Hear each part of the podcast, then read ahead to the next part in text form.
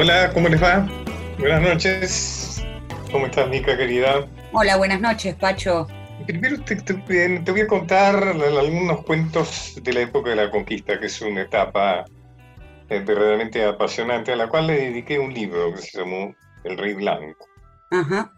El Rey Blanco era porque cuando, por ejemplo, cuando llega Gaboto, que está yendo en realidad al Pacífico, pero llega a, las zonas, digamos, de nuestro territorio y le hacen el cuento de que hay un rey blanco que vive en un castillo de plata, con, se siente en tronos de plata, que es la versión de Potosí, ¿no es cierto?, a través del juego del teléfono, a, través de, los indígenas de aquel tiempo. Tal decir que Gaboto desobedece la orden que tenía por la cual había venido a América y se interna en las selvas buscando el reino del rey blanco. Eso pasa con varios, es un gran mito el rey blanco que habla de las extraordinarias riquezas de las minas de Potosí. Sí.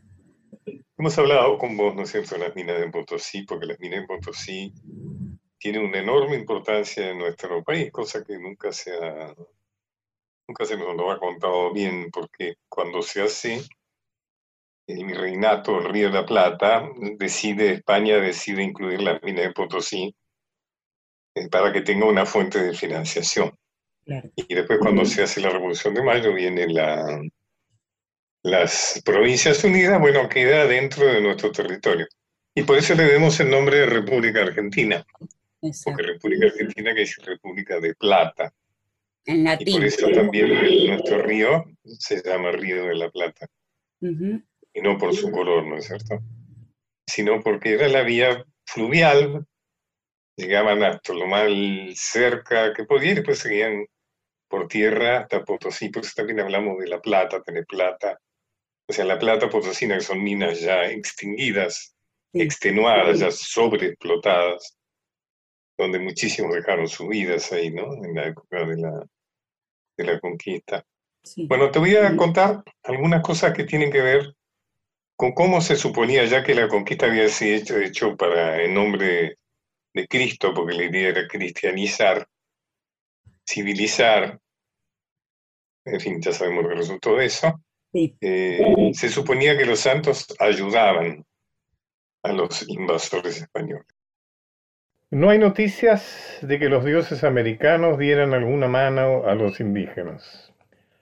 Sí se sabe, en cambio, de la activa participación de santos en ayuda de los conquistadores. Recordemos que la conquista se hizo supuestamente en términos de cristianizar, ¿no es cierto? O sea, fue el pretexto. El pretexto era civilizarlos, cristianizar. Cuando los cachaquíes fueron finalmente vencidos y los amos de algunos repartimientos, repartimientos eran ¿no es cierto?, como las encomiendas y demás, donde eran explotados los indígenas. Los llevaron a la iglesia a los derrotados, ¿no?, a los originarios, donde se veneraba la Virgen del Valle. Y entonces, estos los derrotados quisieron huir del templo a reconocer en su imagen la figura que se les aparecía durante las batallas suspendida en el aire. En la recopilación de los milagros realizados por esta Virgen que se levantó algunos años más tarde, Juan Antonio de la Vega declaró saber que mientras las tropas españoles luchaban en el valle, la imagen desaparecía de su nicho y que su guardián no podía evitar las fugas aunque aseguraba las puertas. Curioso, ¿no? Imagino poniéndole llave a las puertas para que no se escape la Virgen. Cuando la llama nuevamente a la Virgen en la hornacina, es decir, en su lugar, su manto estaba cubierto de polvo y de abrojos no solo santas, también santos. Por ejemplo, doña Catalina de Plasencia huía de los arhuacas, arhuacos, luego de una guasabara que se entrevieron, ¿no es cierto?, pelea, en la que habían muerto la mayoría de los españoles y los criollos y los indios avanzados, y los indios que luchaban del lado de los conquistadores, colonizadores. También había muerto el esposo de doña Catalina, Diego Gómez de Pedraza. Esto es lo que declaró doña Catalina textualmente en el informe. Eh, nos escapamos huyendo de la dicha guerra en solos los caballos y mulas en que veníamos, con un negro que se llama Francisco Congo, llevando solo lo que traíamos vestido, siendo la dicha doña Francisca Niña de Leche, contará, sigue contando doña Catalina, ¿no?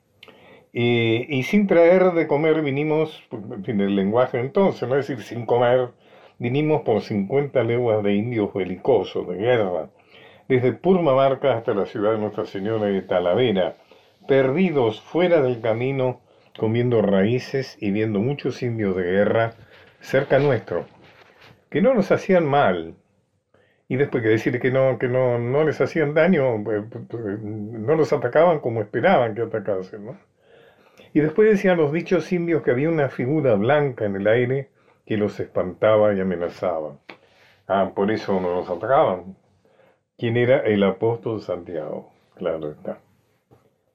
El apóstol Santiago había ido en ayuda de los colonizadores y conquistadores. El negro Francisco lo confirma en su testimonio. Francisco de Congo, Francisco se sabe de dónde venía, ¿no? Para que lo llamen Francisco Congo. Lo confirma en su testimonio, dice el textual, que lo vio este testigo y las dichas mujeres un hombre caballero en un caballo blanco, que no conocían quién era y creían que era un Pedro Gómez de Balbuena que se había escapado del desbarate, desbarate, palabra, ¿no? O sea, de, la contienda, ¿no? De la, del, entrevero, eh, huyendo y que solía venir en un caballo ruso y porque será un caballo ruso, ¿no? Nos pueden ayudar los que entienden de caballos. Y por ver, por creer que era él, así convencidos de que era este Pedro Gómez de Balbuena, todo el camino le iban dando voces llamándolo y diciéndole, aguarde, don Pedro Gómez, espérenos y socórrenos de estos enemigos.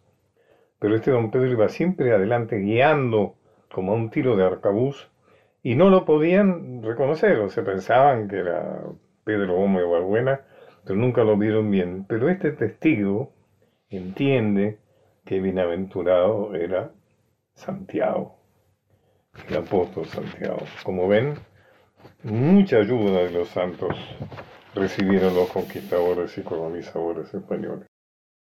Increíble como siempre los poderosos acomodan su discurso a lo que les viene bien.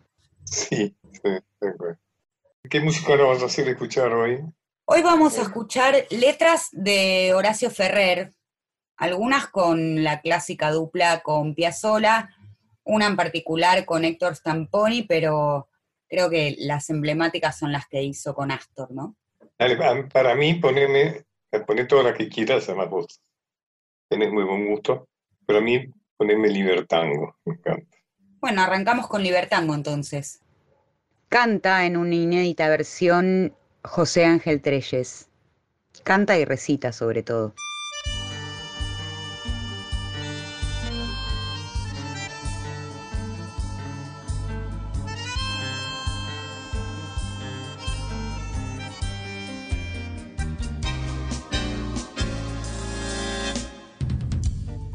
Mi libertad me ama y todo el ser le entrego.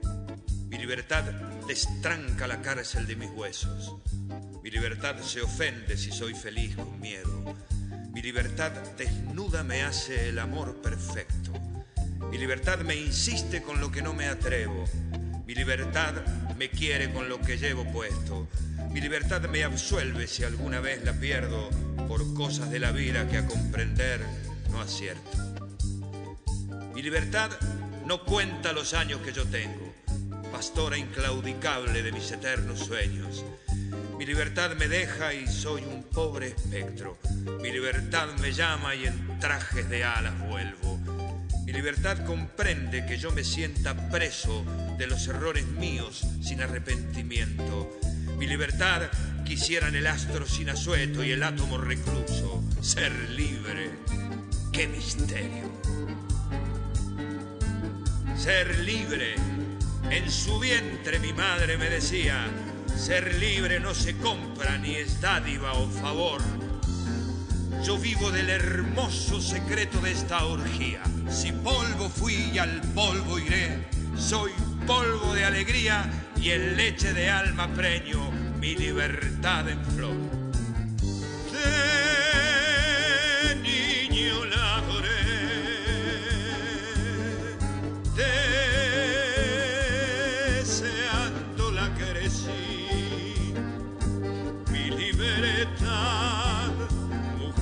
Tiempo y luz.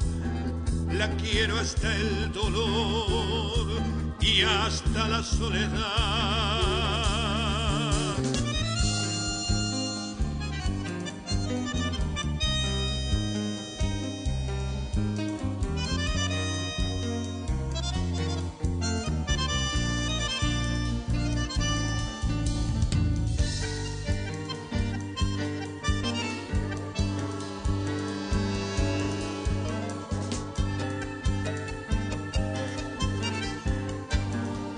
Los caminos de Pacho O'Donnell.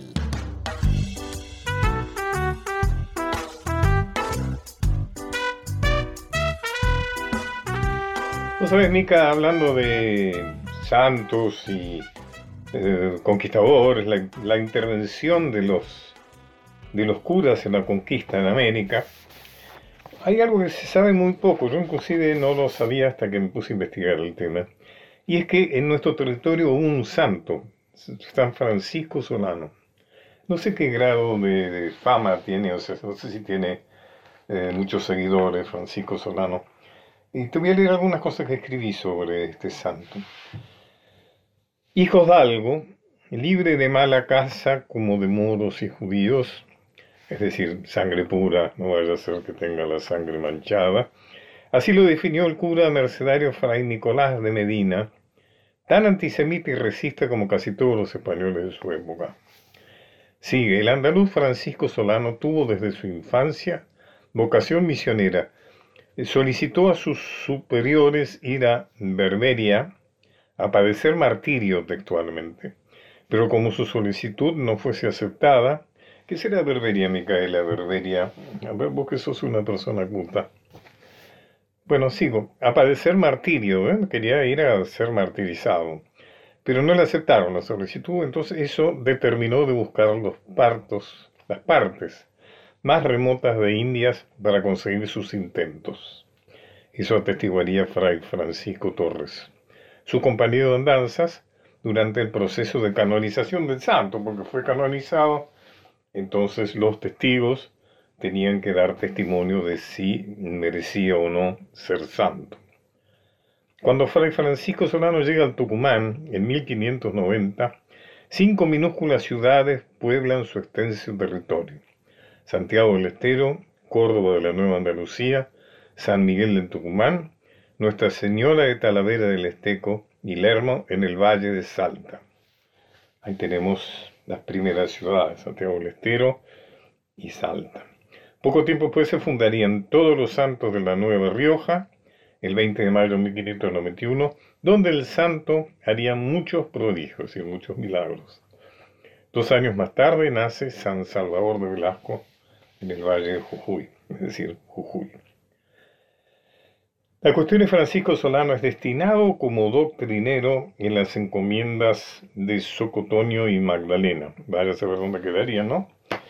Los indios hablaban dialectos incomprensibles, lo que dice incomprensible para los españoles, ¿no?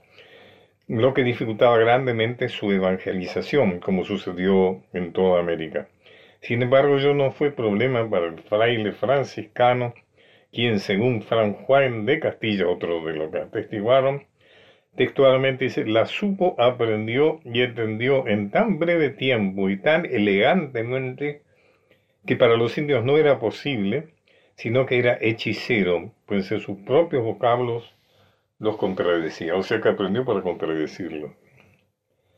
Fray Francisco llevaba consigo, esta es una característica, por eso yo bauticé el artículo que escribí sobre esto, el santo del rabel.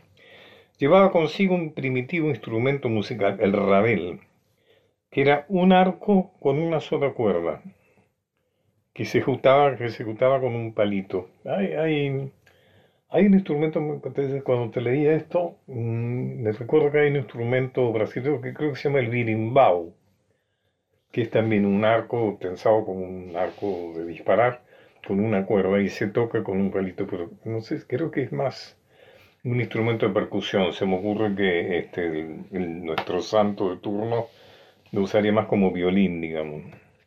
No hay referencias de que fuese un ejecutante virtuoso, pero le servía para acompañar sus cánticos religiosos que era fama, amansaban milagrosamente indios, no solo indios, sino también animales. Era su andar por el Tucumán, siempre a pie y excepcionalmente a lomo de mula, el fraile recaló en el convento de Talavera del Esteco, una de las ciudades desaparecidas, ¿no? Ahí en el noroeste nuestro. Allí el padre Castilla fue testigo de los correctivos corporales que se infligía el santo, tanto que se admiraba mucho de que cuerpo humano aguantase tantos azotes, textualmente el día estando tan flaco y debilitado. Es decir, el silicio, ¿no? Todo ese tipo de, de, tormentos, ¿no? Que se supone que era una manifestación de, de fe y adoración a Dios. Esa idea, ¿no? Del sufrimiento, del sacrificio. También vio muchas veces que traía puestos grandes cilicios, ahí está, y algunos de cerdas que son asperísimos y de grande aflicción para la carne, más que el hierro. Es decir, dolían mucho, ¿no? Y como si esta penitencia no bastase, textualmente todo el dicho tiempo ayunaba con grandísima admiración de este testigo. Bueno, vayan. El azote fue protagonista de un hecho considerado milagroso y que ocupó los folios 473 y 474 del expediente Vaticano, de la canonización. El jueves santo del año 1593, la ciudad de todos los santos de la Nueva Rioja, de la Rioja, se vio invadida por 45 caciques con su gente. 45, un montón, ¿no? Eran los temibles diaguitas que tantas sublevaciones protagonizaron. Efectivamente, Micaela fueron, las vallas cachaquí y los diaguitas fueron verdaderamente heroicos en su resistencia a la conquista y la colonización europea. Los vecinos del minúsculo poblado se prepararon para la defensa, aunque sin mayores esperanzas. El ataque parecía inminente e inevitable. Fue entonces cuando hizo su aparición. ¿Quién apareció? Fray Francisco Solano. Tocando su rael y entonando salmos como si nada grave sucediese. Un especie de flautista de Amelín o rabelista de Amelín. Terminado su canto, textual hizo a los indios un sermón. Esto lo testificó su compañero de evangelización y de orden franciscano, Fray Juan Núñez. O sea, fíjense cuántos atestiguaron ¿no? en el Vaticano para que fuera santo. No saben qué lengua era porque todos le entendían así españoles como indios. Sería esperanto, ¿no? No sé cómo sería. Luego, ante los azorados nativos, comenzó a flagelarse un espectáculo, ¿no? Entre los 45 caciques y sus hombres, este hombre ahí flagelándose. Con saña mientras gritaba que, textual, noche como aquella del jueves santos, habían azotado y muerto a nuestro Señor por nuestros pecados. El efecto fue mágico, pues aquellos indios feroces, mm, de ser cierto lo atestiguado, textual, pidiendo en masa el santo bautismo, y con muchas lágrimas se desnudaron las camisetas, y unos con huascas y otros con lo que hallaban, se iban azotando todos. Al diablo, 45 casi que todos sus hombres azotándose con lo que tenían a mano. Un espectáculo, ¿no? Verdadero espectáculo. Pero hay más sobre el santo del Rabel. ¿Tenés ganas de seguir escuchando, Mica? Yo nunca supe que, que habíamos tenido un santo tan santo como este, ¿no?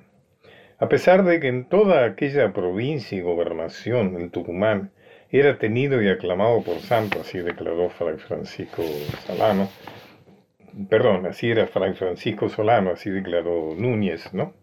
Eh, a veces se enojaba, José Francisco Solano, dice Fray Núñez, a veces se enojaba. Tal sucedió, como lo contó Fray Núñez en los procesos de santificación de 1629 como presagio milagroso que disgustaba a Fray Francisco por el poco éxito de su prédica entre los indios de una comarca tucumana, les pronosticó que, textual, siendo ellos muchos, se habían de acabar muy en breve. Ah, diablo, qué maldición.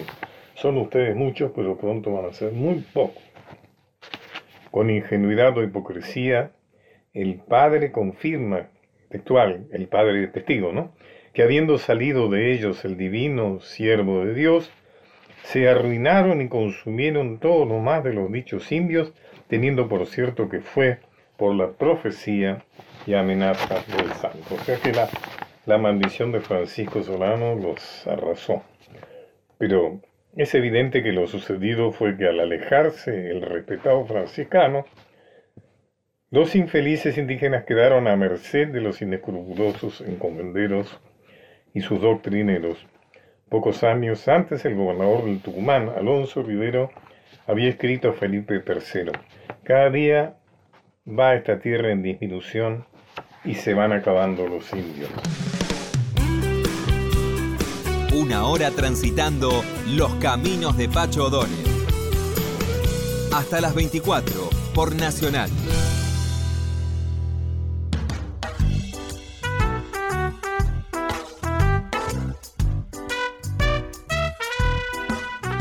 Otra, te voy a contar otra. Fue de fama el poder de San Francisco Solano sobre los animales. No fue la única vez que supo dominar un toro bravo, pues esta fue puntillosamente relatada por un testigo, Fray Pedro Vildasola de Gamboa. ¿Cuántos testimonios?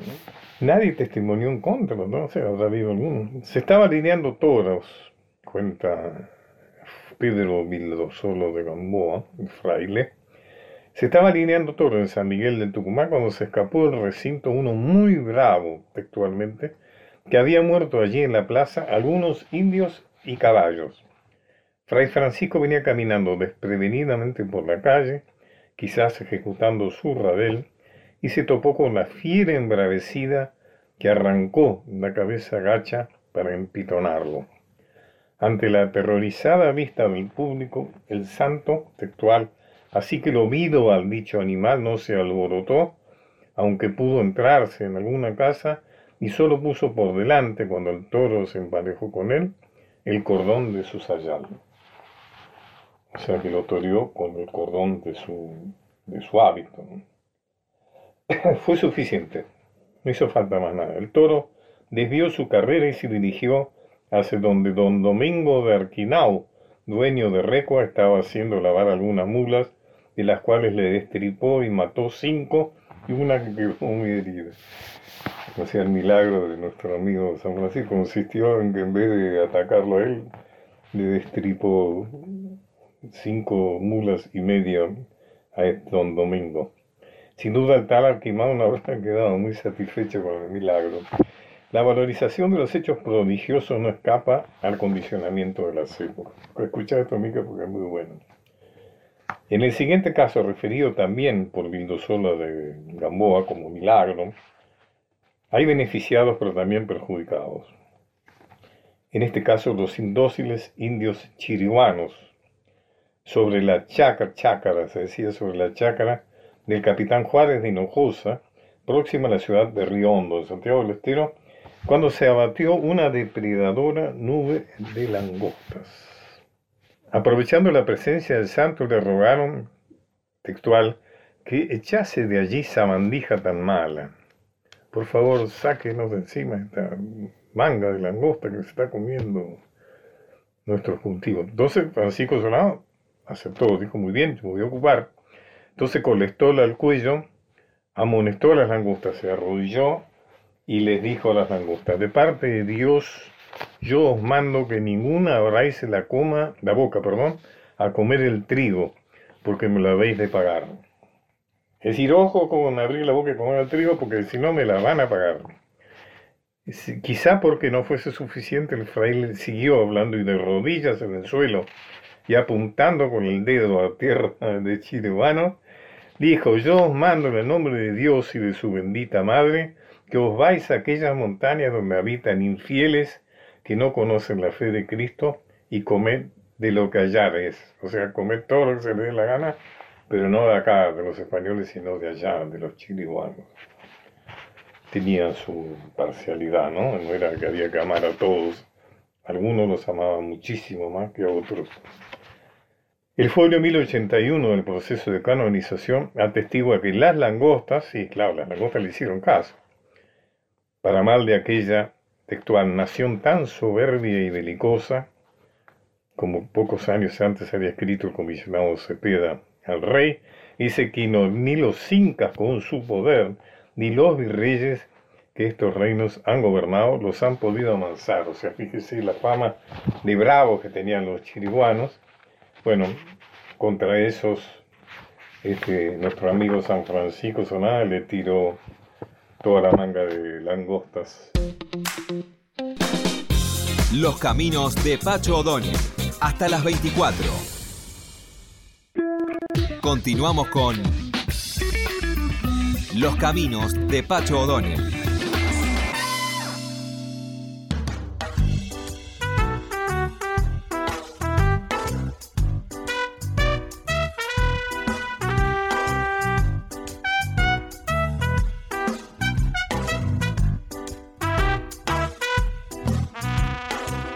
Sabe Pacho que hace un par de fines de semana estuve buscando audios para pasar en esta radio, en el programa de Héctor Larrea, donde recorremos durante toda la semana a un escritor en particular, junto con Marco Cittadini.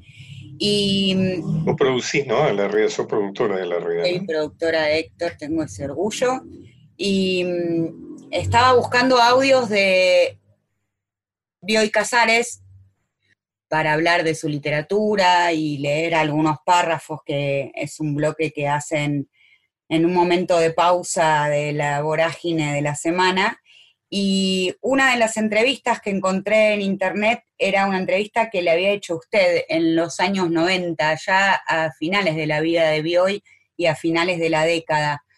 Y me pareció muy interesante porque él, la verdad es que no sé si le costaba o era un poco antipático para las entrevistas, pero siempre era muy escueto y sin embargo en esta se explaya bastante y habla de temas profundos. Eh, lo entrevisté ha sido en el 98, pocos meses antes de que muriera. Era un hombre ya este, muy castigado. Había muerto hacía poco su esposa y su hija había muerto en un extraño accidente de tránsito caminando por la vereda.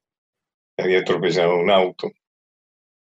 Y era un hombre muy triste, muy triste, pero lo disimulaba eh, con mucho coraje, digamos. Lo entrevisté en su casa, que era una, en el living, un lugar bastante, lo recuerdo, luminoso. A ver, estoy cerrando los ojos en este momento tratando de recordar, bastante luminoso fundamentalmente con las paredes cubiertas de libros. Y él era una persona muy, fina, era una persona muy elegante y muy fina, aún estando tan enfermo y deprimido como estaba en ese tiempo. Era muy fino, muy buen anfitrión, muy cordial.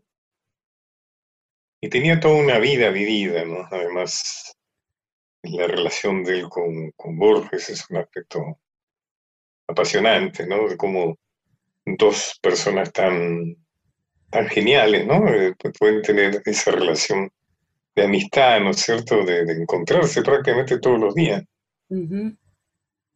Y después yo tengo otra anécdota con Bio y es que cuando yo fui diplomático en España, eh, estaban por dar el premio Cervantes y se hablaba que uno de sus candidatos era Bioy Casales. Ajá.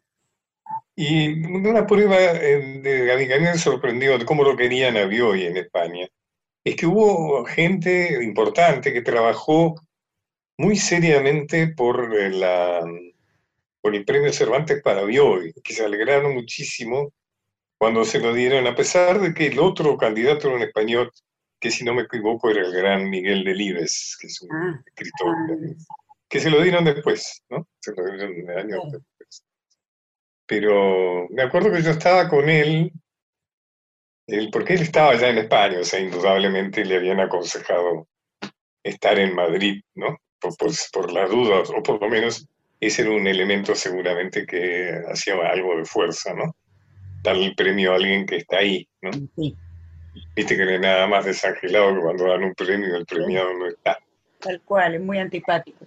Así que teníamos una relación muy estrecha, lo acompañé mucho, y era, era años antes, ¿no? De lo que te conté de la entrevista con él. Y, y, el que me contó, de que por fin el que me contó de que le habían dado el premio, fue una llamada desde Buenos Aires de Antonio Carrizo. Yo estaba allá en Madrid conmigo y el que me avisa es Antonio Carrizo desde Buenos Aires. se ve que era una agencia. Sí, se ve que tenían una buena información. antes de que, Así que así fue como... Bueno, ¿querés que escuchemos la entrevista de hoy? Sí, fue, supongo que habrá sido en ese departamento que tenía la familia Ocampo, que tenía un edificio entero para cada una de sus hijas, ¿no?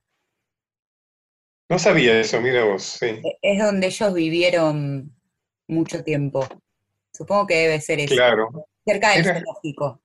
Algo típico de los escritores de aquel tiempo era que en general eran gente de fortuna. Eh, estaba también el grupo de Boedo, digamos, que era gente más humilde, ¿no? Más trabajadora, pero digamos, eh, Mujica Lainez, eh, Borges. Tenían tiempo para escribir. Guido Casares, ninguno de ellos trabajó. Claro. Todos vivieron prácticamente de renta, ¿no? Sí, de campo. Sí, de las mujeres, Victorio Campos, Silvino Campos. Eh, era como un hobby de cierto nivel de distinción. Dio excelentes escritores, ¿no? Pero era otro momento, ¿no? De la, literatura. Bueno, ¿te parece que vamos a ver? Bueno, me parece una buenísima idea que la escuchemos. Sí, estamos... Buena la, la, la entrevista que tenía programada para hoy, pero me parece excelente que apelemos esto fue parte, es parte, es, es parte de entrevistas de una hora que yo hacía para un programa que tenía que se llamó Testimonios. Ajá. Luego el Canal Encuentro tomó la redujo, esto que debe ser la traducción de Canal Encuentro. Archivos O'Donnell en Canal Encuentro y se puede encontrar en las redes y está bueno recuperarlo porque son testimonios que ya no, no vamos a tener de otra manera. Sí, sí, medio macabro, porque la gran mayoría ya, ya no están más. Bueno, pero están acá. Igual que las agendas de un tipo como yo, que ya está por cumplir 80 años, las agendas viejas son... Hay que tener buen ánimo para meterse en esas agendas. Las agendas de las productoras de radio también. Así. bueno, vamos. Lo escuchamos. Este es un caso notable hoy porque eh, usted es una persona realmente muy, internacional, ¿no? muy famosa en todo el mundo. Y en realidad usted nunca se preocupa por eso, ¿no? porque hay colegas suyos que realmente son trajinadores, ¿no es cierto?, de los congresos y de las reuniones. Es que posiblemente el éxito se da a quien no lo busca llega por peso propio, como, Newton, como la ley de Newton. No sé si se puede comparar mis invenciones con la ley de Newton, pero en fin, me gustaría también. ¿Cuáles son los libros de usted mismo que más rescata, ¿no? Eh, que reconoce más como, como, suyos? ¿no? Mire, yo no rescato como amigo ninguno, pero a, la gente inteligente generalmente le gusta mucho Sueño de los Héroes. El Sueño de los Héroes, me han hecho creer que es el mejor de mis libros, no sé si es así. Después... Eh, ¿Cuál es la historia del Sueño de los Héroes? ¿Cómo nace, digamos? ¿Cómo, lo escribió? No me acuerdo para nada de eso. el, el libro que ahora doy con más placer es Memoria, Memorias, que es el, último libro porque, bueno, porque lo siento más, más cerca. También un, un, campeón desparejo, que es una novelita escrita en los últimos años. Usted fracasó en algo que yo sé que a usted le hubiera gustado ser, que era ser campeón mundial de tenis. Sí, era mi esperanza. Usted fue un excelente, muy buen tenista. Fue un bastante buen tenista dentro de la gente del Club Buenos Aires no era de los peores, pero en fin, muy mediocre, un mediocre tenista. También quise ser campeón mundial de box ¿De boxe? ¿Llegó a boxear? Llegué a boxear. Eso, eso no, eso no, no, tuve un match de boxe en Mar del Plata con una persona un poco mayor que yo, que me pegó dos swings, uno en cada oído, y ahí me, me convenció de que no debía seguir el box. También quise ser campeón de los 100 metros llanos. Era bastante rápido, pero naturalmente yo quería marcar 8 segundos o algo así y ser el campeón mundial. No Tenía una autoexigencia. Sí, bueno, me, gustaba mucho el, eh, fui muy, muy deportista, jugué al fútbol, eh, fui centro forward, no sé cómo se llamaba el centro forward. Sí, creo que desapareció el centro forward. Bueno, 5, 2, 3, claro, después, pero, después, sé lo que Después fui jugador de rugby, jugué tres cuartos en rugby. Y usted era riguroso en el deporte, se entrenaba, digamos, cuando dice que cuando dice que quería ser campeón realmente, quería ser campeón, o sea, hacía sí, lo sí, posible. Pues, sí, sí, hacía lo posible, pero no me daba el naipe. Ah. Pero ese, ese rigor este, seguramente tiene que ver con ese rigor inevitable de un, de un excelente escritor que escribe muchos libros, ¿no? Hace falta mucho rigor, ¿no? ¿no? Puede ser, ¿no? Es que yo no sé si soy tan excelente escritor, en fin, soy una, un asiduo escritor. Asiduo escritor, riguroso. Riguroso. ¿Qué piensa usted de la muerte de ¿Cómo ha sido la relación siempre suya con Muy mala, no le tengo ninguna simpatía. A veces he pensado que la vida es un entretenimiento frívolo con final atroz. Entretenimiento frívolo con un final atroz. Sí. Con mal principio y final atroz. Porque empezamos llorando, ¿no? Empezamos llorando. Si usted mira hacia atrás en su vida, eh, yo creo que sin duda debe estar satisfecho, ¿no? Sí, no sé si la palabra satisfecho es la que corresponde porque me parece que uno nunca está satisfecho, ¿no? Debe estar satisfecho. Pero que me, que me puedo palmear y decir, bueno, tuviste bastante suerte, sí, creo que tuve bastante suerte en la vida. Y por otra parte le he querido mucho. Eh, eh, he querido la vida y las expresiones de la vida, ¿no? hasta las expresiones climáticas, me gustan las tormentas, me gusta el día de sol, me gusta el cielo de, Buenos Aires tan puro, tan azul. Me gusta que llueva. Me gusta el mal tiempo a veces. Me gusta la vida. Me gusta la vida. A uno seguramente tiene que gustarle mucho la vida para, para poder ocupar espacio en la vida, ¿no? Como, como, usted ocupa, ¿no? Sí. Y además puedo decir que me gusta la vida, a pesar de que la vida ha sido muy dura conmigo, he perdido una hija, que no parece una cosa terrible. Marta, ¿no? Marta, sí. Mm. Háblenos de Marta, Bueno, era como mi conciencia, Marta, me, me ha corregido para bien siempre, muchas veces. Y yo era muy amigo de ella. ¿Era su única hija? Mi única hija, sí. ¿Qué pasa, hoy cuando de pronto la vida se ensaña de esa manera, ¿no? Sí, es cierto, porque murió Silvina, muy poco tiempo. Sí, es horrible, uno piensa que no va a poder seguir viviendo. Uno no puede creer en esas muertes también. Uno no puede creer en, en esas muertes, no. De algún modo uno cree que, es un malentendido, que esa persona tiene que estar viva. Y después, poco a poco, uno se resigna, aunque esté tristísimo cada vez que lo recuerde.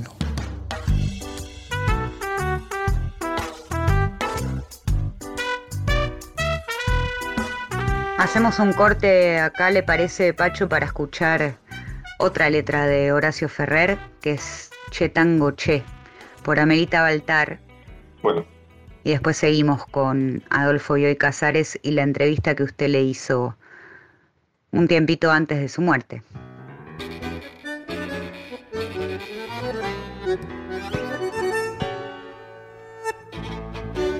Che, tango che, usé, usé, abusé, desabusé. Che tango, che, che tango, che, qui m'a dragué, qui m'a drogué, qui m'a croqué. Che tango, che, che tango, che, limé, miné, élimé, éliminé. Che tango, che, che tango, che, qui m'a violé, qui m'a vicié, qui m'a viré. Che tango, che, fauché, fiché, décelé, déboussolé. Che tango, che, qui m'a frôlé, qui m'a volé et qui m'a floué. Che tango, che, qui m'a fait moelle d'un tu m'as fait déglanger, tu m'avais déshabillé, tu m'avais débarrondé, tu m'as fait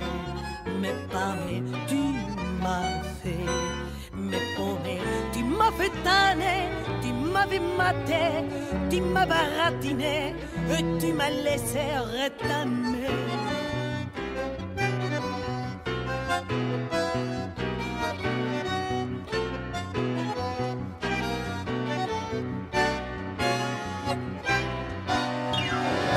Los caminos de Pacho O'Donnell. Hasta las 24.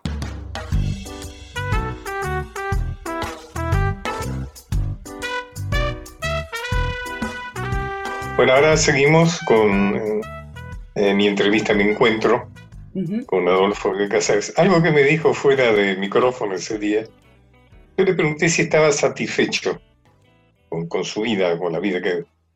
Y él me dijo, ¿sabe qué? Más que un escritor reconocido, me hubiera gustado ser campeón de tenis. Era un tipo muy deportista, pero además era muy buen mozo, ¿no? Era Sí, sí. Me le gustaba mucho el tenis, me dice realmente. Y yo creo que lo decía en serio, ¿sabes? No, creo que fue una butad, pero que fue bastante en serio. Sigamos con, con Bioy. A veces he pensado de, de esa relación suya con Borges, de haber tenido que ver con que los dos, cada uno haber sido un irreemplazable testigo de las sutilezas del otro, ¿no? Porque no, no, no hay mucha gente que pueda captar una sutileza a veces tan fina como la que ustedes ejercían, ¿no? Haber sido muy necesarios el uno para el otro, ¿no? Yo creo que sí, que fuimos muy necesarios y que, que nos llevábamos muy bien. Amigos del 30, de 32 creo que nos hicimos amigos hasta el día de la muerte de Borges. A Borges no le fue muy bien en el cine, diríamos, ¿no? No hay ninguna, ninguna película de No, no, Borges no. sobre el texto de Borges que realmente... Que realmente sea una, una gran película, no. ¿Y a usted? ¿Cómo le Yo creo que tampoco me fue demasiado bien. El cine me gusta muchísimo. Me gustaría mucho que con una, una historia mía hicieran una buena película clase B. Pero ¿Por qué clase B? Porque me parece que lo que deseo es una no una película de cinemateca, me quiero alejar de eso. Ah. Una película que la pasen en un cine y que la gente que va al cine esté contenta con, con verla.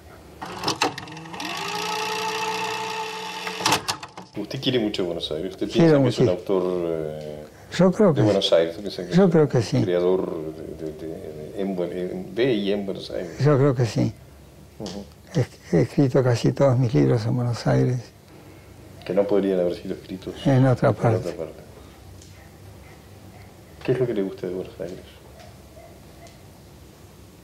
Bueno, como les dije hace un rato, me gustan los cielos de Buenos Aires, desde bien. luego. Usted habló del cielo puro de Puro de Buenos Aires, es cierto. que seguramente no, no es una frase ah, que muchos podrían decir en relación al concepto que tienen del cielo de Buenos Sí. Aires. Y seguramente es cierto. Eh, Creo que es de cierto, sí. Después me gusta la ciudad, me gustan las, el tono de Buenos Aires, no sé. A usted le gusta la gente de Buenos Aires. Sí me gusta la gente de Buenos Aires. Usted ha viajado bastante en los últimos años, podríamos decir, en función de que su figura se ha hecho, eh, a pesar, malgré Luis, como diríamos, Sí. a pesar suyo, eh, se han hecho, se ha hecho muy famosa, ¿no es cierto? Sí. O sea que usted está realmente acosado de, inclusive mientras estábamos grabando ese ruido que se escuchaba en el fondo, el ruido del fax, seguramente con alguna, con alguna invitación, alguna Bueno, me gusta. Antes viajaba mucho, usted siempre viajó mucho de todas maneras. Viajé bastante, pero también pasé largas temporadas en Buenos Aires, como 10 años sin, sin moverme. Eh, para escribir los viajes anteriores eran mejores que estos porque podía ser sarcástico y aquí ahora no puedo ser porque me invitan y hay que ser eh, agradecido. Y es lindo eso, es bueno. Es bueno. El reconocimiento. Es, muy bueno, desde luego, muy grato. ¿Usted lo imaginó alguna vez? No, nunca, no, no. No, ha venido en dosis heroicas que no, no preveía. La gente ha sido muy buena conmigo. ¿usted, ¿usted cree que, que, escribió el libro que realmente le hubiera gustado escribir? Sí, sí, Pacho, creo que, he escrito los libros, los libros que me hubiera gustado escribir. No tiene ninguna deuda en ese sentido. No, no tengo nada deuda en ese sentido. Porque alguien dice, me acuerdo eh, alguna vez de Dalí, que él decía que cuando veía el cuadro irse, cuando ya se envolvía y ya lo había vendido, se embarcaba, en ese momento se daba cuenta de cómo debería de haber pintado ese cuadro. Y que eso le daba fuerza para volver a pintar otro cuadro. ¿no? Eh, Está muy bien. es, algo de es un lindo... no, me parece muy sabio, pero me parece que se aplica a él y no a mí. ¿Y no usted? ¿Usted está satisfecho con Yo estoy contento con lo que he escrito. No creo que tenga el mérito que me atribuyen, pero creo que, me, que son libros decorosos los que he escrito. Usted tiene una... Quizás es algo de... muy propio de un tímido talentoso como usted. Déjeme los adjetivos a mí, no, le pido que usted se, los, con mis adjetivaciones.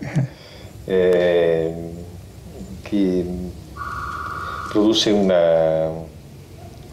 provoca una, gran simpatía en la gente. ¿no? Eh, usted es una figura que podríamos decir una figura muy querida, eh, ni siquiera polémica, digamos, ¿no? Realmente hay como una especie de consenso general bueno, de que usted es una persona verdaderamente que enaltece a nuestro país, ¿no? los argentinos estamos muy contentos de, que usted sea uno de los nuestros. Bueno, como a mí me gusta la gente, le agradezco mucho eso porque, bueno, gustar a la gente para mí eso es lo más que puedo pedir. Pacho O'Donnell está en Nacional, la radio pública.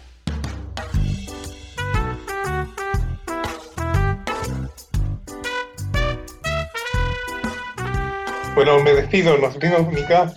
Eh, despedimos con, otro, con otra música sobre Horacio Ferrer.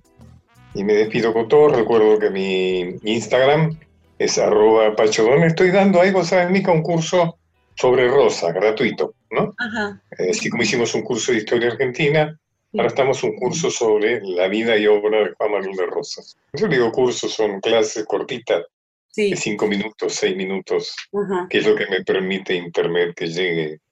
Lo pongo al mediodía y llega a la noche. Bueno, la saturación que. O sea que no puedo hacerlo más largo que eso.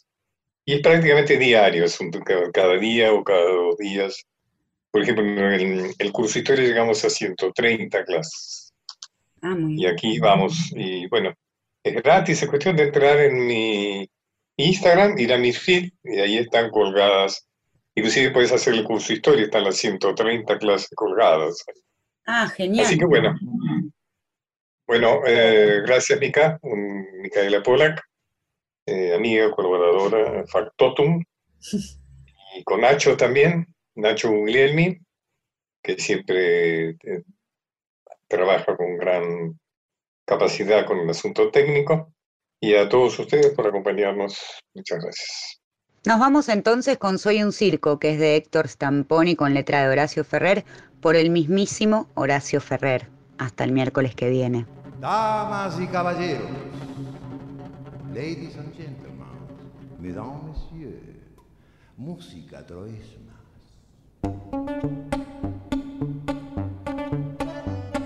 Soy un payaso que no pintó Picasso y Sarrazán y el gran Tiani jamás vieron No tengo traje de volado, ni rataplan, ni galerita, ni botonazo de fulgurante, ni regadera. Sé solo un chiste mediocre y mejor no lo supiera. Mi vida. Soy un payaso y si hace falta soy el oso, el Tony, el pony, el acomodador, el director de pista, el dentista, el elefante y el tragafuegos. ¿Por qué soy un circo entero? Porque vos estás tan triste, amigo del alma. Hoy soy un circo, hermano mío, soy un circo. Seca tu llanto en la melena del león. Después vestite con mi frac de pajaritos que el Quijote y Buster Keaton nos esperan en el hall. En mi circo todo está color relincho. Colgan los cuernos de la luna tu rencor. Si un gran bolsillo de payasos el destino Vos que yo te pinto de aspirina el machucón. También la ternura de un bello fracaso redime en la tragedia griega de vivir. Como un revolcón de fiera rota sufre aquel que más amó y lo revive el propio amor para insistir. Serio me puse, payaso y plomazo, se encienden las luces, vení por aquí que ya están sentados nuestros invitados mientras la bandita los recibe así. En aquel palco con pinta fina pero un poco presumidos distingo a tus perdones. Usan cornetillas para sordos, ¿no es cierto? Porque perdonan pero no olvidan. Veo a tu soledad en la platea. Tus culpas no han llegado o no tenés y acaban de llenar los tablones de la popular tus buenos recuerdos, tus lindos amores. Tal vez les des mejores ubicaciones para las próximas funciones.